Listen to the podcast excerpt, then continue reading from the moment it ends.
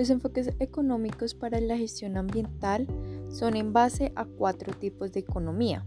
La economía verde, la economía ambiental, la economía azul y la economía circular. Entendemos como la economía verde, que fue una alternativa eh, pues que salió en el año 1989 y sostiene que se puede tener un bienestar social y una reducción de riesgos y amenazas medioambientales frente al cambio climático.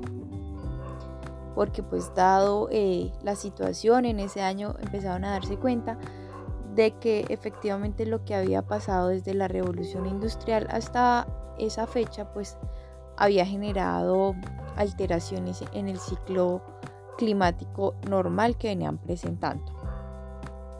Pero para lograr todo esto se necesita que haya una disminución de la presión en los, en los sistemas naturales, eh, que exista un consumo eficiente y medición o tener los recursos medidos, armonizar el desarrollo económico, mejorar el bienestar económico y fomentar la equidad social.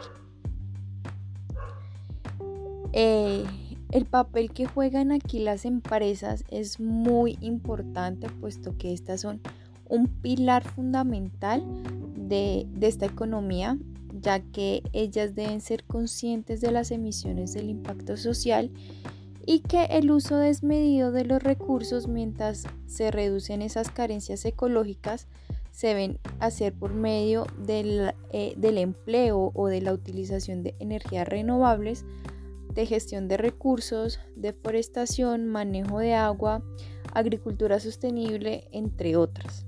Los principales objetivos de esta economía son cuatro.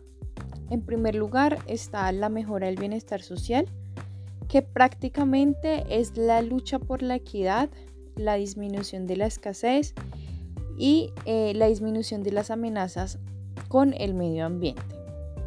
La segunda es el uso eficiente de recursos, que equivale a la disminución de la emisión de carbono y la responsabilidad social. El tercero sería el incremento de los recursos públicos que van destinados a la creación de empleos verdes y la reducción de las emisiones de carbono. Y ya por último, el cuarto es la, eficiencia energética y la biodiversidad. Una vez mencionado todos estos objetivos, es muy importante aclarar que para llegar al cumplimiento de estos se necesita una alianza fuerte entre empresas, que haya una buena economía, un buen manejo de dinero y el gobierno. Que sea pues muy fuerte eh, eh, estas alianzas. Luego encontramos de que hay críticas muy fuertes en esta economía. Es porque tiene un costo muy alto su producción y es como todo producto o servicio que tenga eh, respeto al medio ambiente, su costo es muy elevado y eh, esto dura pues es, es una duración de corto y mediano plazo entonces como que no es, no es equitativo, no es eh, balanceado. Y la idea que existe a largo plazo es que diferentes estrategias mejor, como los carros híbridos, empiecen a reemplazar al menos el 50% de los vehículos que hay hoy en el mundo en el, 2020, en el 2030. Hablamos también de economía ambiental. Esta economía ambiental estudia la relación entre la calidad del medio ambiente y los recursos ambientales, conjunto a los comportamientos ambientales o comunitarios individuales que puedan tener un comportamiento responsable y autorregular o que por el contrario tengan un comportamiento irresponsable que esto equivale o es igual al consumo desmedido de los recursos. Y eh, en este punto cuando llegamos a este consumo desmedido es donde entran los términos conocidos como oferta y demanda. esto genera un gran impacto o repercusión en el ambiente que eh, por lo general sus consecuencias son negativas sobre el mismo y al mismo tiempo encontramos que las fallas de mercado se producen pues por externalidades, bienes públicos y por recursos de uso común. Esto hace que la economía ambiental deba buscarle soluciones a las fallas mediante eh, impuestos sobre los permisos transables, diferentes tipos de incentivos, normas, eh, entre otros. Y esto pues se supondría que el Estado es quien debe solucionar todas las fallas, pero en realidad lo que quien es el encargado de resolver es pues la comunidad, somos todos, cada uno de nosotros en cuanto al trabajo colectivo que se haga con compromiso y cooperación, pero que obviamente haya una regulación y un autocontrol en un manejo individual. Esto es bien importante para poder servir de referencia a la toma de decisiones porque según lo que se obtenga se plantean eh, diferentes alternativas para el manejo de las fallas existentes en el mercado. También tenemos la economía azul, se fundamenta eh, en la sostenibilidad, en la protección de recursos naturales, el bienestar y el bienestar social. Esto se entiende como el aprovechamiento total de todo eh, un recurso económico. O sea, Básicamente es utilizar lo que conocemos todos como desperdicios o basuras y esto lo, se convierte en materia prima para otros procesos nuevos.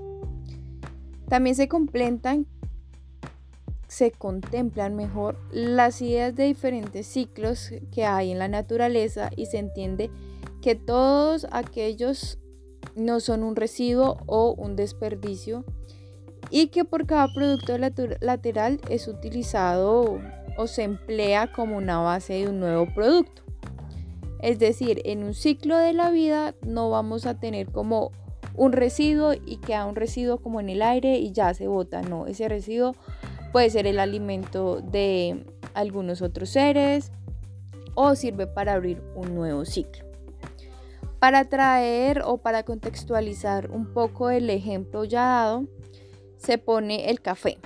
El café es un proceso que es muy común acá en Colombia. Y lo que quiere la economía azul con el café es que se utiliza absolutamente todo.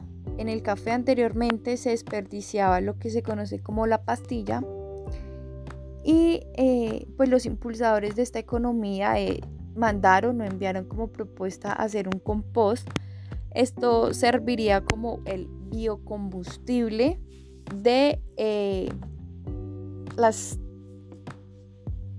las máquinas encargadas del secado del café. Y pues como todo se está utilizando en el ciclo de producción, eh, se va a mantener un costo bajo a sus consumidores, lo contrario de lo que pasa con la economía verde. Y ya por último, esta economía propone que sea de consumo local, reduciendo así la huella ambiental para consumidores, ya que nosotros somos los responsables de lo que queremos consumir.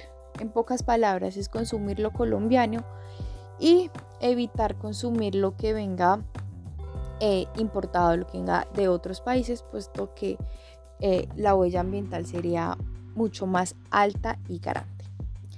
Por último, encontramos la economía circular, y esta economía lo que busca es el aprovechamiento de los recursos en todas las etapas de la vida del mismo.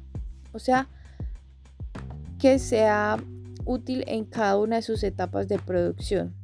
Esta economía también evalúa el impacto ambiental desde el diseño, desde la adquisición de las materias primas, la fabricación de transporte y el consumo final.